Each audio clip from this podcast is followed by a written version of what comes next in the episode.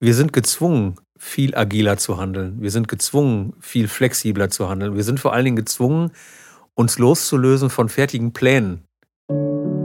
Das heißt, wir müssen jeden Tag uns neu reorganisieren, nachjustieren, auch äh, anerkennen, dass wir Fehleinschätzungen hatten.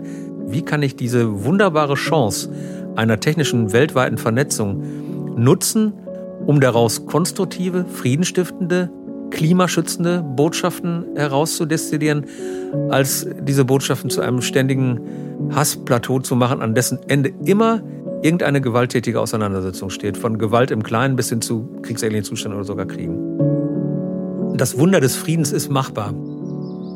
Im letzten Jahr habe ich unfassbar viel gearbeitet so und ähm, dachte auch, okay, wenn jetzt ein Hörsturz kommt, wäre es auch irgendwie in Ordnung. So dieses einfach mal raus in die Natur und bewusst Bäume angucken oder so oder Wald baden oder mal rausfahren einfach, das ist so sehr entschleunigend.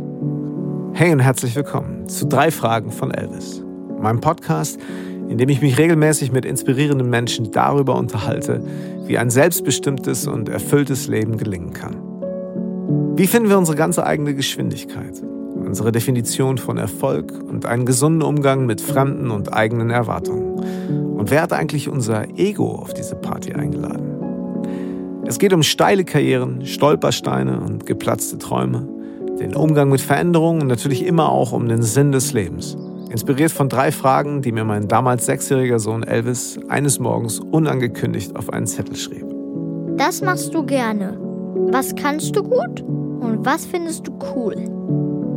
Der heutigen Podcast-Folge ist eine gewisse Portion Lokalkolorit nicht ganz abzusprechen, denn ich treffe nicht nur den mittlerweile Wahlberliner, aber geborenen und durchaus bekennenden Münsteraner Damian Ketteler, seines Zeichens Sänger, Songwriter und Musikproduzent. Und als wäre das nicht schon spektakulär genug, darf ich auch noch Markus Lewe, den Oberbürgermeister der Stadt Münster, in meinem Musikwohnzimmer begrüßen. Wie wollen wir heute und in Zukunft leben und arbeiten? Und wie gelingt es uns, gemäß unserer Werte und Talente durch einen Berufsalltag zu navigieren, der im gehörigen Maß von Öffentlichkeit, Verantwortung und Erwartung geprägt ist? Wie weit liegen politisches Engagement der jungen Union der 80er Jahre und Social Media 2022 auseinander? Und was braucht es, um sich sowohl als Künstler als auch als Politiker immer wieder mit den eigenen Überzeugungen zu verbinden, um im Dialog und in Balance zu bleiben? Es geht um Durchatmen in der Natur, das Geschenk Inspiration für das eigene Tun auch mal außerhalb der gewohnten Stadt bzw. Umgebung zu finden, um sich den Herausforderungen widmen zu können, die uns zwischen Pandemie, Klimawandel und ganz persönlicher Sinnfindung jeden Tag essentiell beschäftigen und warum unser Oberbürgermeister den guten Damian in diesem Jahr an Weihnachten am Klavier vermisst hat. Auch darüber sprechen wir an diesem Januarabend. Wir sitzen in Münster, Corona-konform, 2G plus mit Abstand äh, bei mir in meinem kleinen Musikzimmer. Und es ist eine ganz illustre Runde heute und ich freue mich unglaublich, über diese Konstellation, denn ich sitze hier zusammen mit meinem Freund und Kollegen und großartigen Songwriter und Musiker Damian Ketteler. Und der Damian war so lieb, er hat seinen Onkel mitgebracht. Und ihr glaubt nicht, wer das ist? Äh, Markus Lewe ist auch hier und Markus ist der Oberbürgermeister der Stadt Münster für alle Nicht-Münsteraner. Den Münsteranern muss ich das nicht erklären. Und ich freue mich total, dass wir hier sitzen ähm, und äh, uns heute ein bisschen austauschen über die Themen, die äh, uns so bewegen. Ähm, und äh, habe ich euch schon ein frohes neues Jahr gewünscht eigentlich? Äh, bisher nicht. Nee, wir warten die ganze Zeit drauf. Ich war auch ein bisschen enttäuscht, muss ich gestehen. Ich habe zumindest einen kleinen Imbiss vorbereitet und wir haben gerade schon mal so ein bisschen. Ähm, wir sind, glaube ich, ganz gut in dieses neue Jahr gekommen. Und ich freue mich, dass ihr da seid. Hallo Markus. Ja, hallo Jan. Hallo, hallo Damian. Damian. Hallo, hallo. Ähm, ich sagte es gerade bereits. Es ist Januar. Und äh, die obligatorische Frage, ähm, wie sieht das aus? Markus, gute Vorsätze? Brauchen wir sowas? Bist du so ein gute Vorsätze-Typ oder? Nö. Nee. Ich habe es mal versucht, aber die sind meistens gescheitert. Ja. Ähm, und äh, natürlich ist das Jahr oder das, der Jahreswechsel für mich auch immer sehr gut geeignet, nochmal zu gucken, wo sind eigentlich die Schwerpunkte, was erwartet dich im kommenden Jahr, mhm. wo legst du selber Schwerpunkte, vielleicht sind das sogar auch die die guten Vorsätze, aber ich finde immer Jahreswechsel ausschließlich zu wählen und gute Vorsätze sich vorzunehmen, das ist ein bisschen wenig. Und äh, es gibt andere Monate, wo es auch immer wieder mal Regenerationsphasen geben muss, auch bei mir selber. Ja. Wie ist es bei dir, Daniel?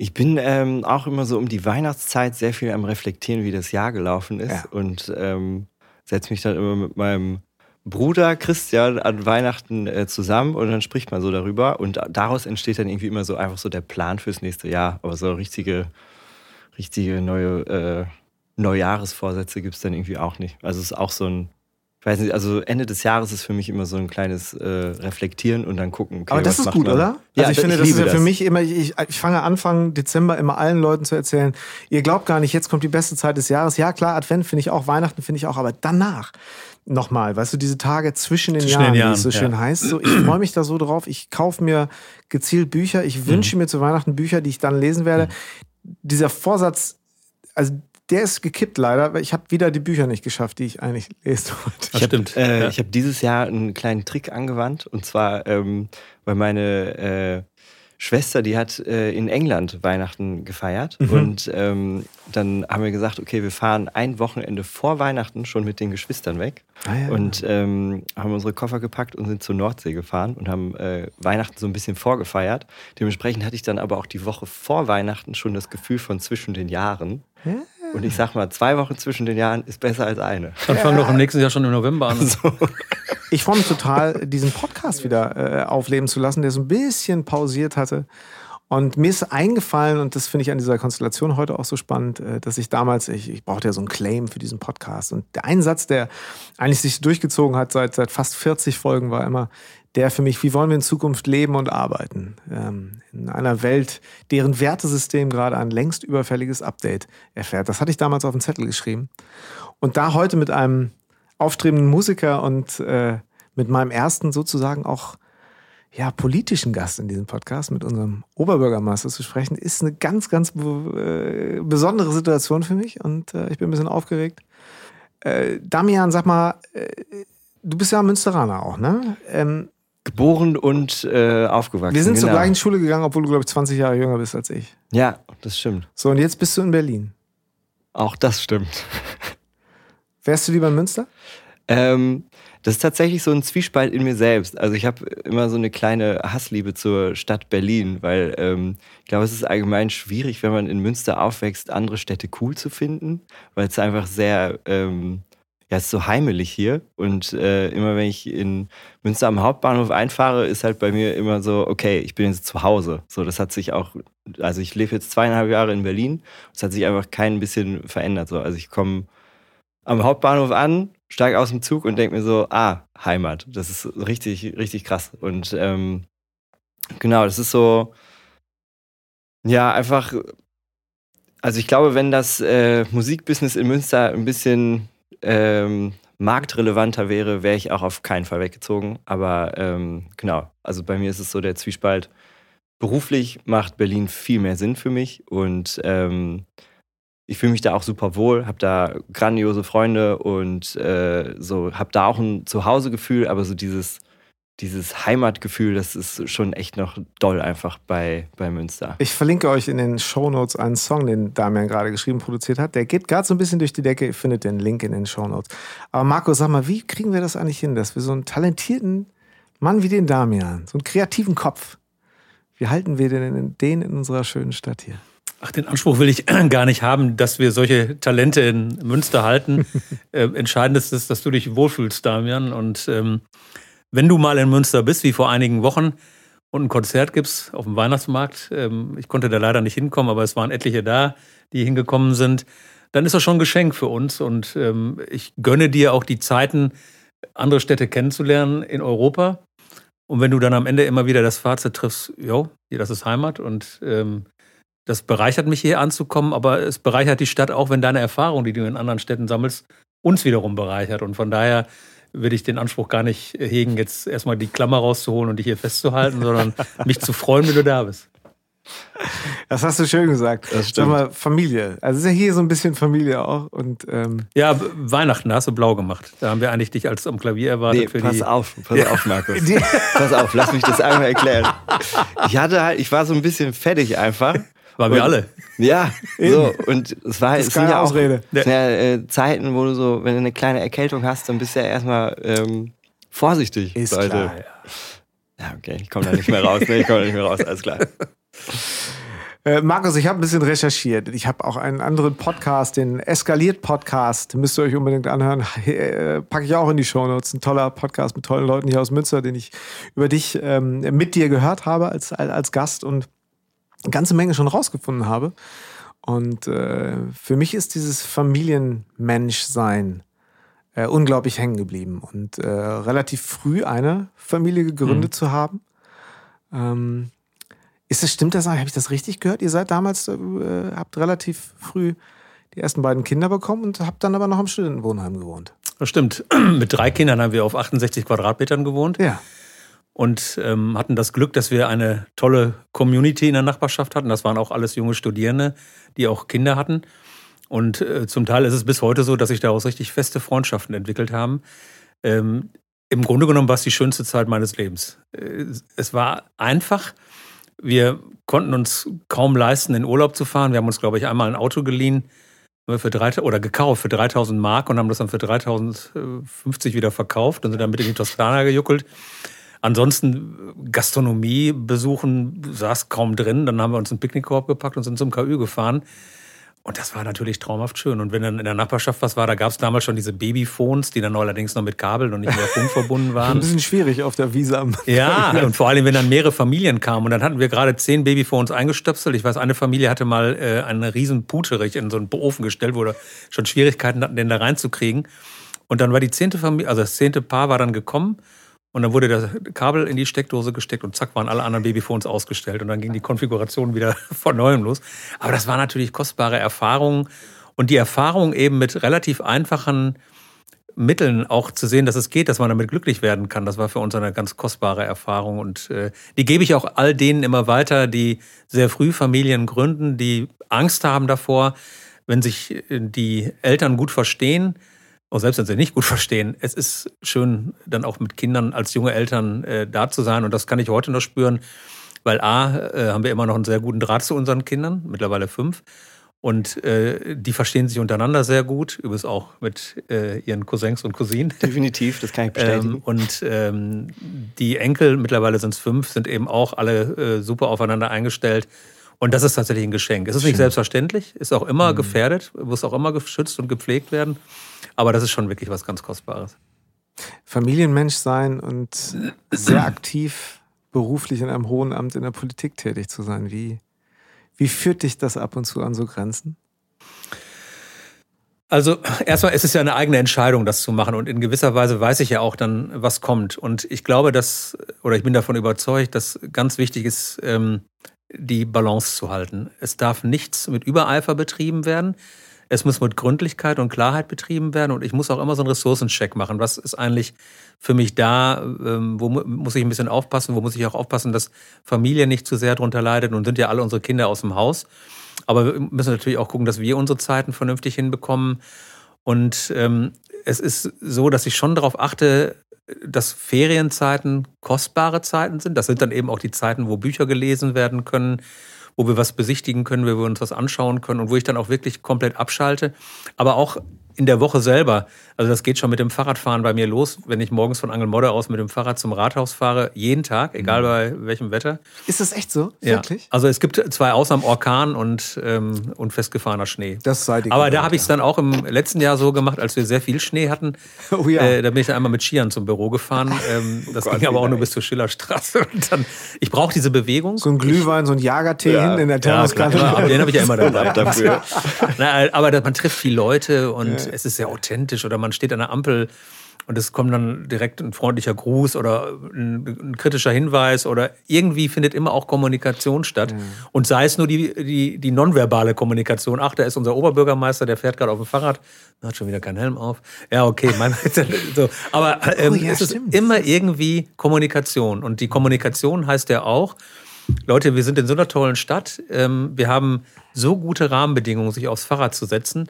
Und ähm, jeder kann auch ein Regencape mitnehmen, wenn es erforderlich ist, oder vielleicht ins Büro noch einen zweiten Anzug hängen. Ich habe da sowieso eine komplette, Ja, äh, kompletten Kleiderschrank gespiegelt sozusagen.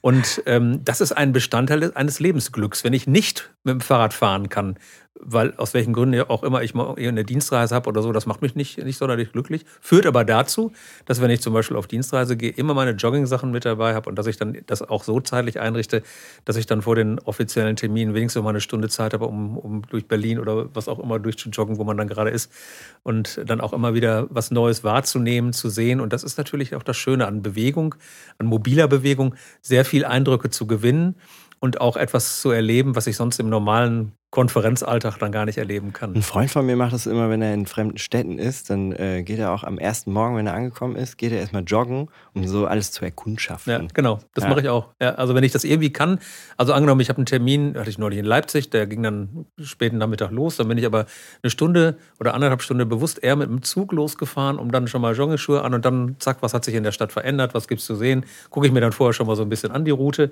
und dann geht's los. Und das ist einfach, äh, andere leihen sich Räder oder andere fahren mit irgendeinem Aussichtsbus, nein, ich erkundige das selber und äh, dann kommen auch Fragen auf, dann wird Neugier geweckt oder wenn ich irgendein neues Gebäude sehe, was ich nicht gesehen habe oder auch ein altes, dann gehe ich schon mal nachher bei Wikipedia rein und gucke, was ist das jetzt hier, was ist hier passiert, was ist da für eine besondere Geschichte, die dahinter steht und das finde ich dann auch echt spannend. So erschließen sich auch Erfahrungsräume ne? und Ich habe es mal gehört von Wolfgang Niedecken, der äh, auf Tournee auch immer als erster am Ort ist und dann erstmal spazieren geht, weil er sagt, ich brauche abends, ich gehe vor ein paar tausend Leuten in die, in die Halle mit Bab.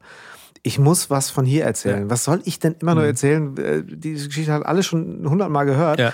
Aber ich schnapp ja immer was auf und äh, gehe sofort in Verbindung. Gar nicht, um mich bei den Leuten einzuschleimen, sondern einfach wirklich, um in diese total aktive Verbindung im Raum einfach auch. äh, Ja, und das ist, glaube ich, so das Besondere, die Geschichte dahinter. Das ist, spielt eine ganz wichtige Rolle. Wenn wir heute uns mit Städten auseinandersetzen, die wir nicht kennen, oder auch die, die wir kennen, dann gehen wir gerne auf die berühmten Touristikführer und wir werden dann zu irgendwelchen besonderen Sehenswürdigkeiten geführt, von denen andere meinen, sie wären Sehenswürdigkeiten, zu besonderen Gebäuden oder Orten. Aber die Geheimnisse, die stecken dahinter. Das ist auch ein Geheimnis, dieser Ort. Also in keinem Reiseführer steht dieser, diese Backstube hier. Aber sie ist ein total cooler. Ort. So, äh, und drinstehen. Das ist eben so, dass die, die, die Orte dahinter, das sind manchmal die viel, viel spannenderen Orte. Das sind die Orte, wo man Geschichten zu erzählen kann, wo vielleicht der Urgroßvater seinen Urenkel eine Geschichte zu erzählen kann. Das, ist, das sind Orte, wo Menschen ganz unterschiedlicher Herkunft sich begegnen können, wo äh, auch kleine Wunder passieren, so Alltagswunder. Und das sind eigentlich die Markenzeichen, die wahren Markenzeichen von äh, Städten. Und die kann man viel eher wahrnehmen. Und so geht mir das auch schon mal, wenn ich dann mal durch so eine andere Stadt jogge und ich sehe einen Hinterhof, dann mache ich mal schnell eine Kurve und guck mal rein, ah, was passiert hier gerade? Und da passieren manchmal die wunderbarsten Dinge, die ich nie für möglich kann. Oder im Sommer traumhafte Gärten, die sich da öffnen und äh, weite Blicke. Und ich habe dann ja immer auch ein Handy dabei. Und wenn ich dann was besonders Spannendes entdecke, dann mache ich ein Foto. Ich glaube, ich kann schon von ganz vielen Städten ein Fotoband machen über die unbekannte Stadt, nämlich die, die man eben nicht aus den Bilderbüchern und aus den Reiseführern sieht, sondern die, die unbekannten Orte. Übrigens auch von Münster. Gärten. Aber sind das nicht genau die Tätigkeiten, die man sich dann wunderbar, denen man sich wunderbar widmen kann, wenn man auf einmal keinen 12 bis 14 Stunden Tag. Nee, das stimmt, aber ich finde, das ist auch ein Bestandteil des Berufs. Ja. Weil es geht ja gerade darum, das zu gucken, was dahinter ist. Und nicht nur die Oberfläche, was ist was passiert, sondern wenn ich im Beruf auch mit komplizierten Sachverhalten konfrontiert werde oder mit um etwas ringen muss, von dem ich glaube, dass es der Stadt gut tut oder auch den Städten. Ich bin ja auch Präsident vom Deutschen Städtetag. Da muss ich ja auch immer gucken, was ist eigentlich die Geschichte dahinter oder was ist es, was Menschen mit Leidenschaft auch äh, versieht und was ist das, was Menschen Angst macht. Und immer wenn das so ist, dann muss ich, und vor allem, wenn beides aufeinander fällt, Leidenschaft auf der einen und Angst auf der anderen Seite, dann muss, müssen wir ganz behutsam damit umgehen und genau dahinter gucken. So ähnlich wie bei den Häusern und bei den Gärten. Da müssen wir mal hinter die Wand gucken. Wir können nicht nur auf die Fassade gucken. Wir müssen dann reingehen und ein Gespür dafür bekommen, was ist die Geschichte, die dahinter steht? Was ist das, was die Leute so ängstlich macht? Und was ist das auf der anderen Seite, warum so viel Begeisterung da ist? Und wie kriegen wir das so hin, dass diese beiden Ströme sich wiederfinden, dass sie sich verbinden zu etwas Fruchtbarem und was Gutem? Und das ist dann insoweit eigentlich auch eine übertragene Geschichte, das, was ich da auf dem Fahrrad oder joggend erlebe, im Grunde genommen auch das, was ich in meinem Berufsalltag erlebe. Wenn ich das richtig gelesen habe, äh, hast du vor 40 Jahren angefangen, dich politisch zu engagieren. Ist das schon so lange her? Ich habe was gelesen von 82. ja, gut, da war ich so ein bisschen. Aber damals war es auch interessant. Da haben wir schon Themen bespielt, die eigentlich, äh, also ich komme ja aus der, aus der konservativen CDU und da war Umweltpolitik spielte damals überhaupt noch keine Rolle. Da, da, ich, da gab es damals diese FCKW-Krise, diese Fluorchlorkohlenwasserstoffgeschichte, die ja das Ozonloch ausgelöst hat. Und da kann ich mich dran erinnern, wir haben einen Stand gemacht, den hatte ich damals initiiert. Und wir haben den Leuten die Schuhe geputzt. Und zwar mit normalem Schuhcreme und eben nicht mit Sprayflaschen. Die haben wir dann alle eingeladen, bringt eure Sprayflaschen mit, schmeißt die in den Müll. Wir putzen euch dafür die Schuhe. Hör mal, das war aber das wirklich war für die CDU in Münster in den 80ern unglaublich progressiv. Ja, aber das war immer auch der Ansatz. Und diese Sorge um die Welt, die hat mich eigentlich immer auch umtrieben. Nicht, weil ich jetzt irgendwie, äh, ähm, also die Sorge um die Welt einfach, also ich bin 65 geboren worden und Unsere Jugend war auch sehr stark noch vom Kalten Krieg geprägt. Münster war eine Garnisonsstadt, es waren viele britische Soldaten hier. Der Kalte Krieg war immer irgendwie virulent. Es fuhren Militärfahrzeuge rum, es fuhren Panzer rum. Es gab mehrfach im Jahr Sirenenalarme. Ähm, ich bin in Körde aufgewachsen, da war eine Schießan, ein Schießstand, da hörte man täglich Maschinengewehrgeräusche, es flogen ständig Tiefflieger drüber her. Und es war eben auch eine unsichere, unsichere Weltlage. Es war schon so, dass ich mir als Jugendlicher Sorge um den Weltfrieden, vor allen Dingen auch um einen Atomkrieg gemacht habe. Übrigens auch im Miteinander mit, mit äh, Mitschülerinnen und Mitschülern. Wir haben oft über das Thema Krieg und Frieden gesprochen. Was ist der richtige Weg?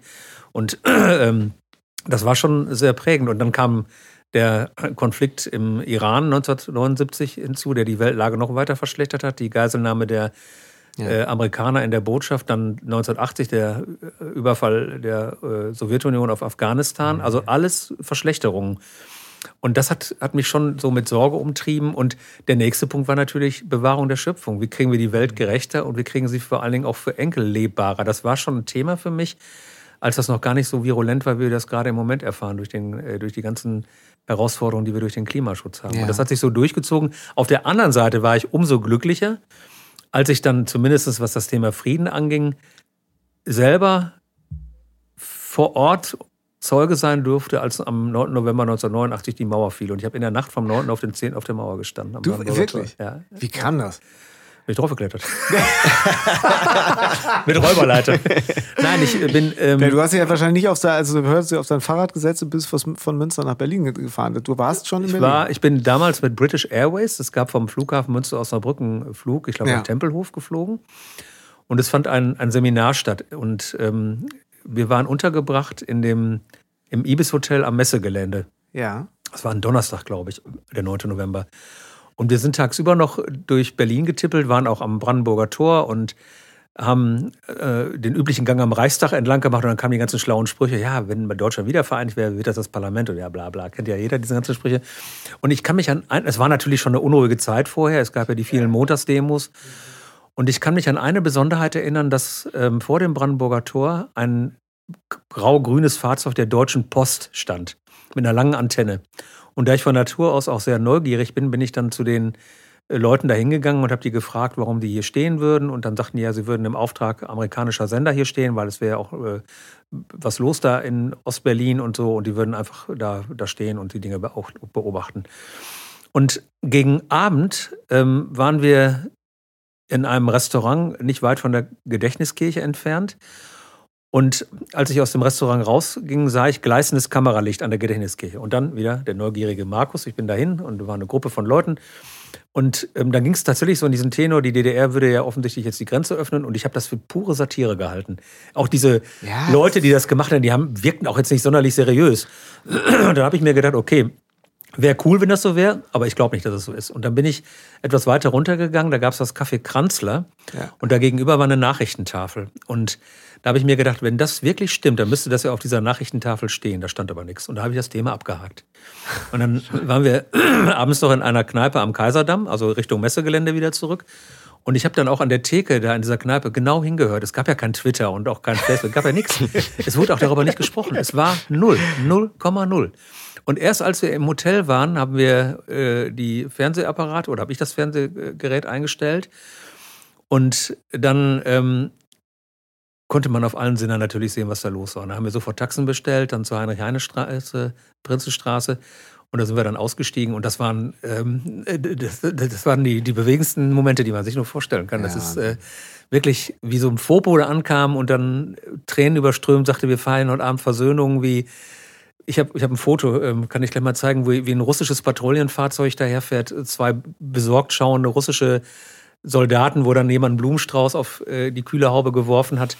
Ähm, das war so unfassbar bewegend, weil das war so ein Gravitationsfeld der Sehnsüchte nach Frieden, nach, nach Wechsel. Und in diesem Deutschland, was immer so gut zu organisieren schien, wo man, wo einfach durch ein Versehen, äh, durch ein gutes Versehen auf einmal die, die Grenzen geöffnet wurden und so eine Ursehnsucht sichtbar ja. wurde. Das hat mich bis heute total Diese, geprägt. Wie, wie, wie, hieß er noch, der, der Mitarbeiter? Ähm, Schabowski. Äh, genau, der sagte, äh, meines ja, Wissens... Ja, das gilt, ja, soweit also, ich weiß, ab sofort. Wahnsinn. Und das fand ich wirklich irre. Und dann bin ich, ähm, sind wir dann an der Grenze entlang, noch am Springerhaus, da wurden dann diese Berliner Zeitungen sowas da rausgegeben, so eine Sonderausgabe. Und am Brandenburger Tor war es dann wirklich so, da mein Bruder war dabei, der hat mir hat dann äh, über Räuberleiter, der war zu feige dafür, selber drauf zu gehen, dann äh, über Räuberleiter oben auf die Mauer drauf. Einer muss War es auch nicht ganz ohne, muss ich zugeben. Es war natürlich sehr wuselig. Man hörte ständig solche Rückkopplungsgeräusche von ähm, Lautsprechern. Und es waren auch überall äh, äh, Wasserleiter, also so Wasserschläuche auf, der, auf dem Pariser Platz zu sehen. Überall Phobos natürlich. Und ich habe mir auch immer gedacht, naja, wenn jetzt irgendwas schief geht, so einfach runterspringen geht auch nicht. Es lagen schon ziemlich viele Scherben von Sektflaschen und sonst irgendwas auf der Westberliner Seite.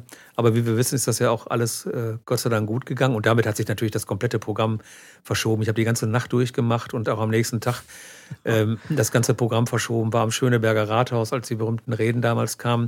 Und bin dann an einem Samstag bei dem Cousin deiner Mutter und meiner Frau gewesen, in, die in Marzahn wohnten. Ah. Und die haben die Uhr, seitdem stand die Uhr bei denen immer auf der, auf der Uhrzeit, wann die Mauer geöffnet wurde. Und auch Tränen überströmt. Das, ja. Äh, und dann war ich abends auf einem Martinsumzug eingeladen von, in Marzahn von einer katholischen zur evangelischen Kirche oder umgekehrt, ich weiß es nicht mehr. Und da sollte dann so ein Martinsspiel stattfinden. Es konnte aber nicht stattfinden, weil sämtliche Akteure im Westen waren. Und der evangelische Pfarrer, der kriegte dann mit, alle sind im Westen, aber einer ist aus dem Westen gekommen. Und das war dann eben auch nochmal, ja, das war, das war wirklich tief bewegend. Also, hat dich das in irgendeiner Weise geprägt? Total. Also das hat mich insoweit geprägt, weil ähm, das Wunder des Friedens ist machbar. Und auch dieses Miteinander in Deutschland ist äh, etwas, was mir so unfassbar stark am Herzen liegt. Ich merke das ja gerade jetzt auch als Städtetagspräsident, wie wichtig das ist, dieser grundrechtliche Anspruch auf Gleichwertigkeit der Lebensverhältnisse. Wie schnell wir anfangen, immer in die alten Vorurteile zurückzukommen und äh, manchmal doch eine gewisse westliche Arroganz äh, gegenüber dem Osten vorherrscht, statt dass wir uns mal die äh, Mühe machen, auch mal mit den Menschen zu sprechen, die in Leipzig, in Erfurt, in Eisenach aufgewachsen sind. Auch mal zu gucken, was ist das denn eigentlich, was die bewegt hat. Und da habe ich wirklich wunderbare Begegnungen gehabt. Ich bin im letzten Jahr in, ähm, in äh, Rostock gewesen und äh, ich habe einen sehr guten Draht, eine freundschaftliche Verbindung zu dem dortigen dänischen Oberbürgermeister. Ja, verrückt. Und der Fahrer von denen, das ist ein ehemaliger NVA, also nationale Volksarmee-Fahrer. Und der ist total cool drauf, weil der eben so einerseits die DDR so richtig aufs Korn nimmt, und auf der anderen Seite aber auch beschreibt, die haben sich irgendwie da zurechtgefunden. Ja, natürlich. Und der sprach dann, ja, bis der Krieg kam. Ich, was denn für ein Krieg? Ja, Wiedervereinigung. aber immer ja. mit Humor und immer, und er sagt, Schwarzarbeit gab es bei uns nicht. Natürlich gab es die komplette Schattenwirtschaft. Aber die Leute haben sich zurechtgefunden und waren auch irgendwie glücklich. Und das ist es, was man beachten muss. Die Regierung war das eine. Aber wie die Menschen gelebt haben und sich zurechtgefunden haben und die es deutlich schwieriger hatten als so manch einer im Westen, ist das andere. Und da müssen wir, glaube ich, höllisch aufpassen. Denn ich glaube, dass die Tatsache, dass die AfD in Ostdeutschland so stark ist, auch viel damit zu tun hat, dass viele der Menschen, die die aus Verzweiflung wählen, ähm, meinen, bei anderen Parteien möglicherweise nicht mehr das richtige Gehör zu finden. Und zu dem richtigen Gehör finden gehört eben auch Respekt vor deren Leben zu haben, vor deren Lebensleistung und damit schließe ich das ab. Ich habe neulich ein Gespräch geführt mit auch einem wirklich gestandenen, mittlerweile pensionierten ehemaligen ähm, Landwirten in einer LPG, der erfolgreich gearbeitet hat und der dann nach der Wende ähm, oder nach, nach der Wiedervereinigung dann einen westlichen Schnösel als Vorgesetzten bekommen hat, mit ganz anderem Leistungsdruck und sämtliche auch inhaltlichen Dinge, die, die er arbeitet hat, nicht mehr akzeptiert wurden. Der ist daran erkrankt, hat einen Herzinfarkt bekommen und hat sich davon auch wie, nie wieder, auch von dieser Haltung nie wieder erholt. Und da hat es ganz, ganz viele Fälle leider von gegeben. Äh, und äh, deshalb sind wir jetzt in unserer Verantwortung davor, nochmal mit Hochachtung zu stehen, auch vor dem, wie die Menschen das gemeistert haben. Nicht vor der DDR als System, aber vor den Menschen, die das gemeistert haben. Und äh, deshalb ist es zu der Grundfrage zurückzukommen, so, dass mich das so massiv geprägt hat. Also vor allen Dingen, ich, äh, ich höre aus deinen Worten halt auch an eine, einen Enthusiasmus dafür zu sagen, äh, ja, wir gehen auch mal durch die Dinge, die vielleicht mal äh, unangenehm äh, äh sein können. Und der nächste Schritt ist Europa.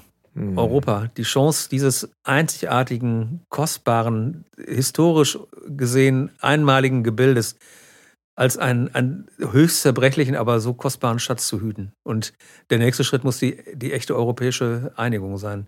Sie ist so unfassbar wichtig, deshalb schmerzt mich das ungemein, dass ähm, es eine Mehrheit dafür gegeben hat, aus der Europäischen Union äh, in Großbritannien auszutreten, weil äh, ich schätze die Briten ungemein. Es ist ein, ein wunderbares Volk und wir haben ja auch unsere Partnerstadt in New York, äh, mit denen wir übrigens direkt nach, der, nach dem Brexit, der Rektor der Uni und ich, eine Reise hingemacht haben mit dem Ziel, ein Anti-Brexit-Programm aufzustellen. Aber dann kam ja leider die Pandemie und dann hat sich das alles so ein bisschen ähm, äh, da verlegt. Aber dieses Europa, das ist das Nächste, was wir auch nutzen müssen, um das unseren Generationen zu ermöglichen. Dieses, diese unfassbare Vielfalt, dieses ohne Kontrollen über Grenzen fahren zu dürfen, mit einer Währung zu zahlen, das müssen wir echt schützen, das müssen wir hüten.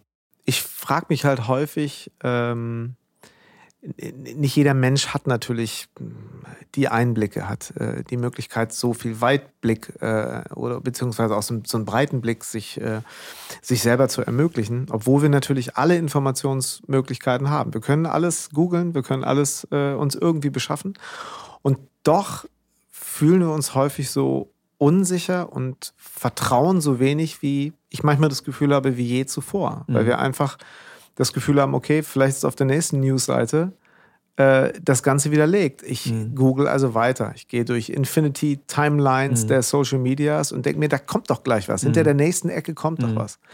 Und ich mich häufig einfach frage, so, okay, ähm, völlig nachvollziehbar, dass das für Menschen gerade in einer Zeit, wo Austausch zwar möglich war, aber Austausch face-to-face -face miteinander sitzen ja. in einer Pandemie ja. nicht möglich war. Dass da eine Verschlossenheit aus Angst, aus, aus Sorge entsteht, die natürlich die Gesellschaft mhm. massiv belastet. So. Und ähm, äh, wo sind so unsere, unsere, ähm, unsere Kniffe, wie wir im Kleinen wieder anfangen, mhm. so wie ich dich eben auch verstehe, Leute, lass uns miteinander mhm. reden. Ja. So, das hat, äh, das hat schon öfter ja. auch mal in der Geschichte ja. funktioniert. Mhm. Und ähm, ja, wie gesagt, ich glaube, ich muss die Frage nicht äh, stellen, ob du da äh, noch gute Hoffnung bist. Das äh, scheint dementsprechend so zu sein. Aber ähm, mach das doch mal an, an so, so, einem Punkt fest. Was, was kann uns, oder gib uns doch mal ein bisschen Hoffnung. Mhm. Was glaubst du, kann noch mal wirklich so in, in, in den nächsten Jahren hinsichtlich mhm. Europa, hinsichtlich der Konflikte, von denen wir natürlich gerade ganz viel in den Medien hören, mhm. äh, wo kann da noch mal so ein Knoten platzen? Mhm. Also das, das erste sind ja erstmal zwei Punkte. Das ist ähnlich wie bei einem Organismus eines Menschen. Wir müssen uns ein Immunsystem auch für Informationen zulegen. Wenn man guckt, beim Menschen ist es so, es gibt, wir werden äh, täglich attackiert von unzähligen von Bakterien und Viren. Und meistens geht es gut, weil wir eben ein gutes Immunsystem haben. Und so ähnlich ist das ja auch. Wir werden gerade attackiert von unfassbar vielen Informationen und wir sind nicht mehr in der Lage, die Dinge vernünftig zu differenzieren. Unser Immunsystem bricht auseinander. Das Informationsimmunsystem bricht auseinander. Und das können wir nur schärfen, indem wir das pflegen, das Immunsystem. Das heißt, Handy auch mal an die Seite legen, PC mal an die Seite legen und ich will jetzt keine Schleichwerbung machen, auch mal sich Zeit nehmen, auch mal wieder einfach ein Stück Zeitungspapier in die Hand zu nehmen. Es gibt gute Zeitungen, die gut recherchieren. Es gibt gute Wochenzeitungen, die gut recherchieren. Die haben die Zeit zu recherchieren und die haben auch äh, die Chance zu reflektieren. Und das ist viel kostbarer, als mal eben aus der Hüfte geschossen irgendwas Unreflektiertes daherzumachen. Und ich kann auch gar nicht mehr genau sagen, ist das jetzt wahr oder ist es nicht wahr? Ist es gelenkt? Ist es sogar staatlich gelenkt? All diese Dinge spielen eine wichtige Rolle. Und der zweite Punkt ist, ähm, in der Kommunikation stelle ich fest, dass ganz viele Konflikte heute entstehen, weil sich die Dinge im Netz aufwallen. Und das geht schon mit den kleinen WhatsApp-Gruppen los, wo WhatsApp-Gruppen sich eigentlich im Guten bilden, weil man sich äh, schnell reorganisieren will, weil man schnell miteinander kommunizieren will. Das funktioniert so lange gut, solange keine Störung auftritt. Wenn aber eine Störung aus, auftritt und äh, man sich nicht an Etikette hält und da braucht nur einer zu ballern gegen irgendjemanden, dann geht's rund. Und dann bricht die ganze Kohäsion, die bricht dann zusammen. Ich will das mal an einem konkreten Beispiel benennen, wie, warum ich optimistisch bin oder warum ich glaube, dass man daraus was rausmachen kann, weil wir was rausmachen. Und ich hört sich vielleicht ein bisschen weit hergeholt an, aber es ist ziemlich spannend. Vor 500 Jahren ist die erste Bibel übersetzt worden. Was denkt ihr, was hat der Lewe jetzt auf einmal für Schmerz? So. Und, äh, das ist wieder mit dem Hast Lewe du das los. gedacht, Daniel? Ja, sofort. Also sofort. Und was ist in der Zeit passiert? In der Zeit ist passiert, dass ähm, eine sehr große öffentliche Unruhe da war. Und das erste Mal, ähm, das, was in der Bibel Übersetzung war, war ja eher was Elitäres. Das konnten ja nur ähm, Priester äh, und, und der geistige Stand äh, das Lateinische wiedergeben und konnte dann auch äh, entscheiden, wie er das dann ans Volk weiterinterpretiert. Aber jetzt konnte das theoretisch jeder lesen, der lesen konnte. Und es konnte verbreitet werden durch den Buchdruck. Und heute ist es ähnlich. Wir leben in einer unsicheren Zeit. Jetzt ist es nicht mehr der Buchdruck. Es ist jetzt äh, die exponentiell steigende Geschwindigkeit der sozialen Medien. Dieses Internet. Dies, ja, aber ist ja auch okay. Ist ja, aber die entscheidende Frage ist, wie gehe ich damit um? Und wir haben mit der Stadt Eisenach ein gemeinsames Projekt aufgegleist, gemeinsam mit unserer Kunstakademie, gemeinsam mit unseren Bibelwissenschaftlern, mit unserem Exzellenzcluster Religion und Politik und äh, den Bibelwissenschaftlern in äh, Eisenach, auch mit den äh, Religionswissenschaftlern dort, um uns genau dem Thema zuzuwenden, Übersetzung. Wie übersetzen wir Sprache? Das wollen wir mit einer gemeinsamen Jugendakademie begleiten. Ich habe auch schon mit dem Bundespräsidenten äh, gesprochen, ob er bereit ist, das Projekt mit zu unterstützen. Klammer auf, ich bin da jetzt sowieso jetzt in den nächsten Tagen eingeladen, um auch nochmal das Thema Gewalt in der Politik anzusprechen, Klammer zu. Aber genau das ist es, wirklich nochmal zu gucken, eine, eine, einen Aufstand der digital Anständigen zu organisieren. Und da von Anfang an eine, über eine Jugendakademie Netiquette zu entwickeln, wie kann ich diese wunderbare Chance einer technischen weltweiten Vernetzung nutzen, um daraus konstruktive, friedenstiftende, klimaschützende Botschaften herauszudestillieren, als diese Botschaften zu einem ständigen Hassplateau zu machen, an dessen Ende immer irgendeine Gewalt, äh, gewalttätige Auseinandersetzung steht. Von, äh, ähm, von Gewalt im Kleinen bis hin zu kriegsähnlichen oder sogar Kriegen. Kriegsähnlichen Zuständen oder sogar Kriegen. Großartig. Ich möchte Damian mal fragen, weil ich meine, du bist ja jetzt irgendwie gerade, ne? Ich bin ja hier äh, Musikopa und du bist ja jetzt gerade da, wo. Musikenkel? Ja, wie das, genau. ähm, soziale Netzwerke, soziale Medien, beliebtes Thema natürlich auch hier in, in, in diesem Podcast. Wie analog ist unser Leben, wie digital ist unser Leben und was tut uns wann und wie gut, in welcher Balance, in welcher Dosierung, ähm, welche Notwendigkeit besteht und auf der anderen Seite eben auch die Angst, nicht gesehen zu werden, wenn, ich- wenn ich nicht mitspiele. So. Wie, äh, wie empfindest du deinen Alltag diesbezüglich gerade? Ähm, ja, bei mir ist das, glaube ich, nochmal so eine besondere Situation durch den äh, Job einfach, weil es äh, so mittlerweile einfach dazugehört, dass du äh, deinen Social-Media-Kanal hast und den auch wirklich, ja, eigentlich wie so ein, wie so ein Fernseh-Channel halt Genau. bespielst. Genau. Und das ist halt, ähm, also ich sag mal so, meiner Mutter habe ich gesagt, als sie gefragt hat, du, Damian, brauche ich jetzt eigentlich Instagram, habe ich gesagt so, Mama, lass es. so, ähm, Du willst doch nur da unbeobachtet dich. sehr ähnlich? Das ist, äh, ja, also. Also ähm, meine Frau ist äh, Damians äh, Schwester. So. Ja. Mhm. Ähm, Musst du erst mal überlegen, ob das stimmt, ne? deine Frau ist meine Schwester? Nee. Äh, Ist, äh, ach Quatsch, die Schwester deiner Mutter. Ich wollte gerade sagen. Ich hab's aber richtig verstanden. Ja, ich ja, hab's genau, richtig ja. verstanden. Nein, genau. nein, ähm, nee, und äh, ich habe meiner Mama gesagt, nee, lass es lieber. Also, weil ähm, ich finde es ähm, total auf der einen Seite schön, weil man super viel interagiert mit Leuten und äh, das liebe ich auch total daran, dass ähm, man einfach mit, äh, weiß nicht, dann schreiben dir wildfremde Menschen so, ey, ich finde das klasse, was du machst und ich mag irgendwie die Musik, die du machst und ähm, so, das ist natürlich schön, aber auf der anderen Seite ist auch ähm, ja, so im Alltag, beispielsweise, ich stehe halt manchmal auf und man macht ja heutzutage immer diese fancy Stories, wo du dann so auf Storytelling achtest und gucken, okay, was, also ich liege da manchmal morgens im Bett und denke mir so, warte mal, was mache ich heute eigentlich? Lohnt es sich heute, eine Story zu drehen und die dann quasi abends zu schneiden, um dann die Story von deinem Tag hochzuladen, wo man sich ja denkt so, boah, was ist das für ein Aufwand eigentlich so?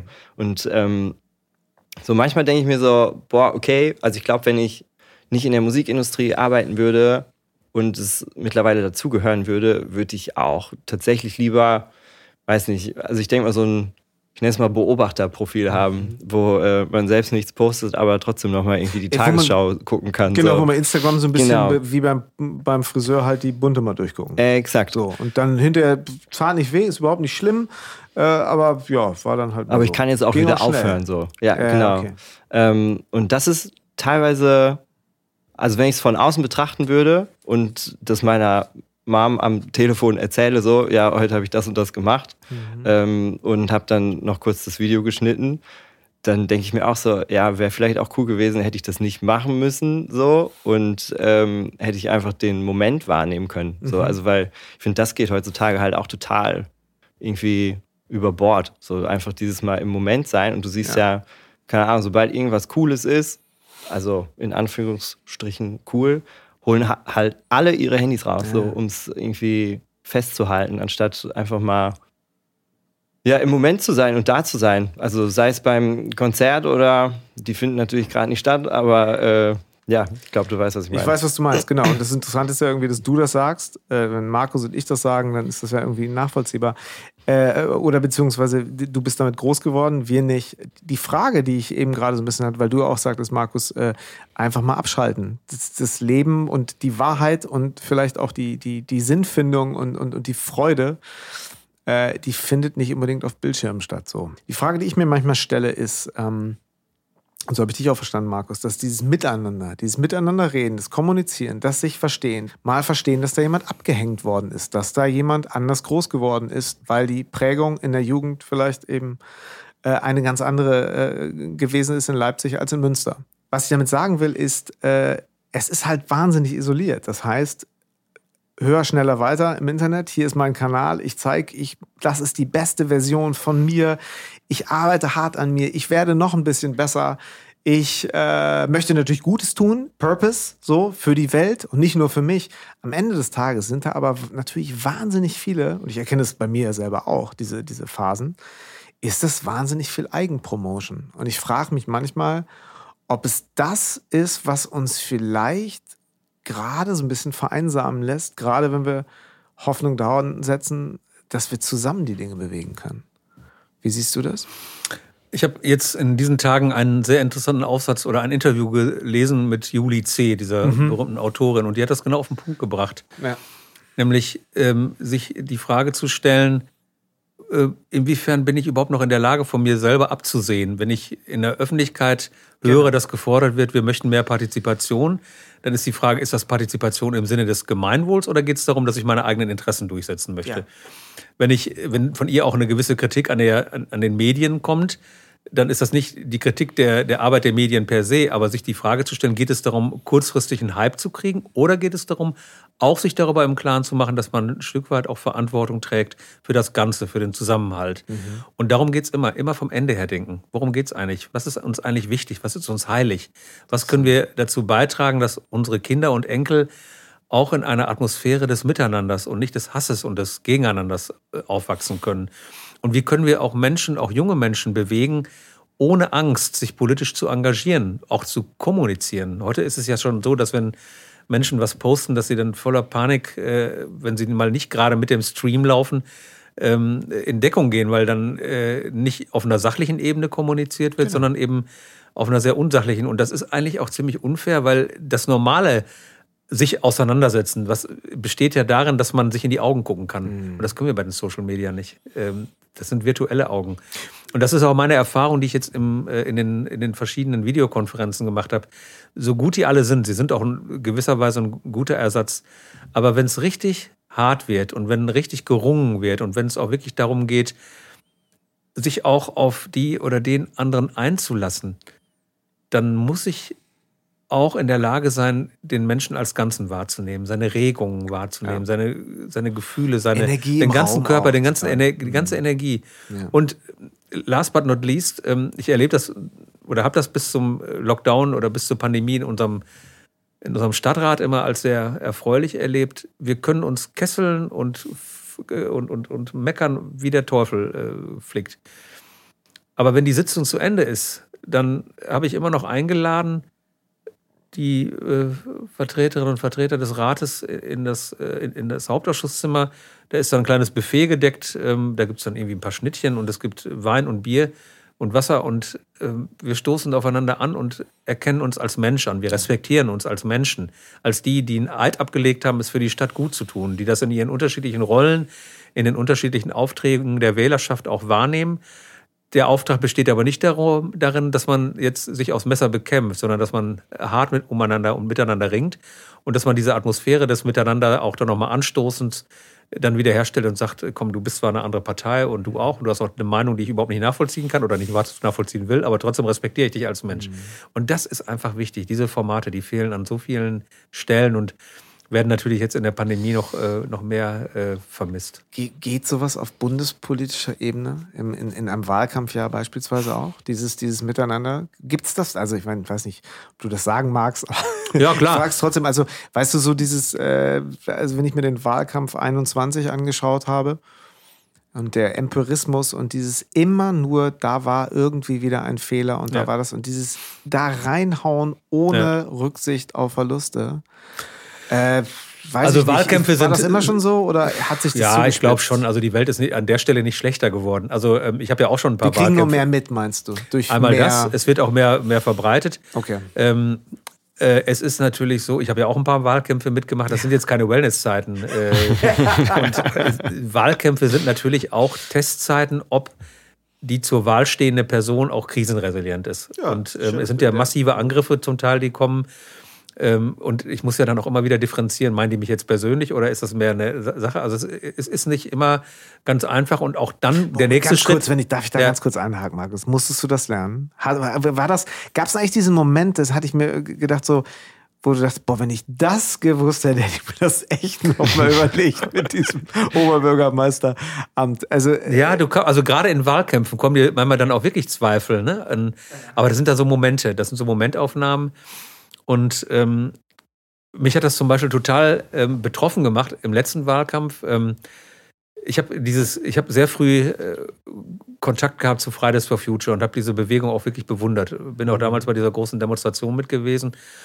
Und ähm, das war nachher so eine Entfremdung, wenn man, wenn ich dann nach Hause fuhr und dann so mit Kreide auf dem Weg irgendwie stand, äh, so der klimafeindliche OB oder was auch immer so, hm. Wenn ich da mit dem Fahrrad drüber gefahren bin, das habe ich dann irgendwie, äh, ähm, das, das habe ich so, äh, aber das habe ich dann auch, es muss Gründe dafür geben, warum das so wahrgenommen wird. Ne? Hm.